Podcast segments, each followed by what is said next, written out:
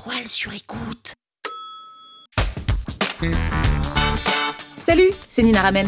Vous voulez transformer les mots en euros? Vous êtes au bon endroit. Un épisode par jour et vous aurez fait le tour. Vous aurez toujours les derniers mots.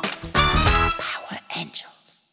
Quand il faut créer du contenu, notamment du contenu sur les réseaux sociaux, c'est pas toujours facile de se sentir légitime. On se dit souvent que tout a déjà été écrit, que tout a déjà été dit, que tout a déjà été dit mieux que nous. Il y a le syndrome de l'imposteur qui arrive, le syndrome de la page blanche. Bref, créer du contenu sur les réseaux sociaux, c'est très très très compliqué parce qu'on se sent souvent en défaut par rapport à ce qu'on voit, par rapport à ce qu'on lit. Et si vous voulez vous lancer, il faut surmonter cette bête noire, cette petite voix interne qui va vous dire que vous êtes moins bien que les autres, que vous réussirez moins bien. Aujourd'hui, je vais vous donner une astuce pour surmonter ce syndrome de l'imposteur, pour vous mettre à publier, même si vous n'êtes pas ultra expert dans votre thématique, même si vous n'avez pas lancé votre boîte depuis 10 ans. C'est vraiment une méthode qui va vous permettre de créer du contenu, d'apporter de la valeur tout en étant à l'aise dans vos baskets. Alors, la première étape, c'est d'abord de vous poser la question du sujet. Quel problème vous avez résolu cette dernière année ou ces deux dernières années? Peu importe qui vous êtes, vous avez forcément résolu des problèmes. Que vous soyez salarié, entrepreneur, que vous soyez sportif, que vous soyez acteur, il y a forcément des choses qui vous ont résisté, des choses dans lesquelles vous avez vraiment fait un effort et que vous avez résolu. Exemple, prendre la parole en public. Moi, c'est quelque chose que j'ai appris dans ces deux dernières années. J'étais plutôt timide, j'étais plutôt introvertie. Prendre la parole, c'était pas du tout, du tout mon truc. Et c'est quelque chose que j'ai réussi à faire.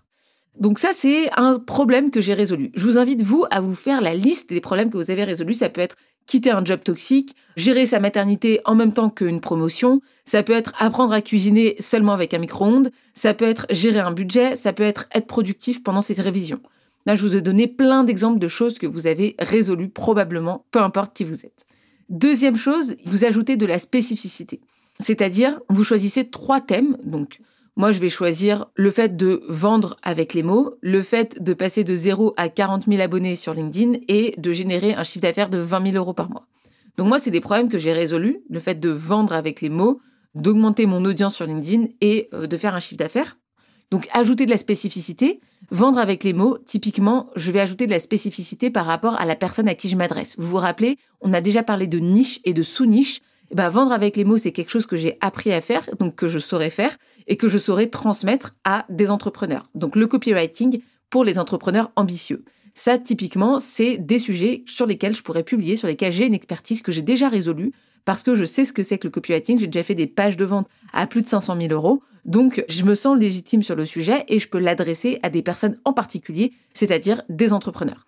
Deuxième sujet, on passait de 0 à 40 000 abonnés sur LinkedIn. Pareil, comment bâtir une audience de zéro et on peut rajouter de la spécificité, c'est-à-dire rajouter de la niche, c'est-à-dire bâtir une audience de zéro lorsqu'on est une femme.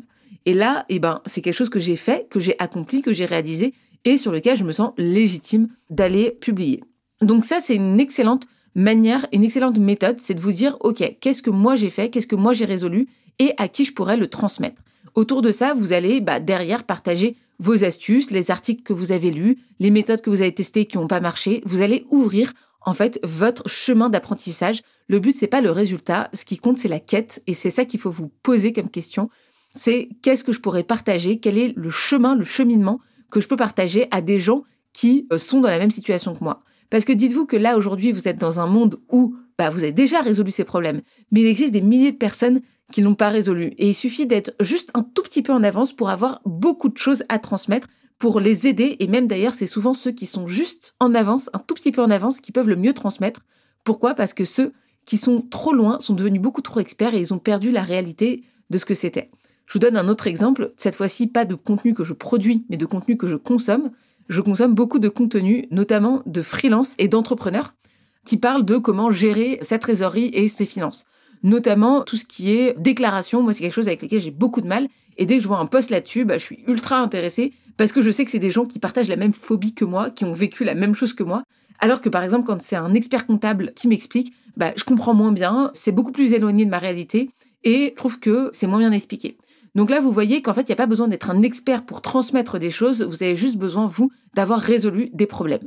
Donc ça, c'était encore une autre manière de trouver des sujets et des sujets sur lesquels poster. C'est concrètement de partager les problèmes que vous avez résolus. Et partager ça, même si c'est pas forcément en lien avec le produit que vous vendez, ça va contribuer à ce qu'on appelle votre marque personnelle. Et ça, on en a parlé de la marque personnelle. On a dit que c'était important d'avoir une marque personnelle parce que c'est important que les gens sachent qui vous êtes, vous, en tant que fondateur de votre entreprise. Ils vont s'attacher à vous, ils vont s'attacher à votre histoire, ils vont s'attacher à votre personnalité. Et c'est ça qui va faire qu'ils vont venir acheter votre produit à vous et pas le produit du concurrent. Donc, travailler sa marque personnelle, c'est travailler la marque de sa boîte et c'est aussi permettre aux gens de créer un lien avec vous, d'entretenir cette relation. Et ça, ça passe par le fait de partager du contenu et partager de la valeur. Power Angels. La toile sur écoute. Vous avez aimé ce podcast? Sachez que ce n'est qu'un pour cent de ce que je partage gratuitement. Si vous voulez en savoir plus, abonnez-vous à ma newsletter, le lien est en description. Vous aurez chaque semaine des cours, des exercices et des tutos pour améliorer votre écriture de vente, pour améliorer votre copywriting. Je vous dis à tout de suite.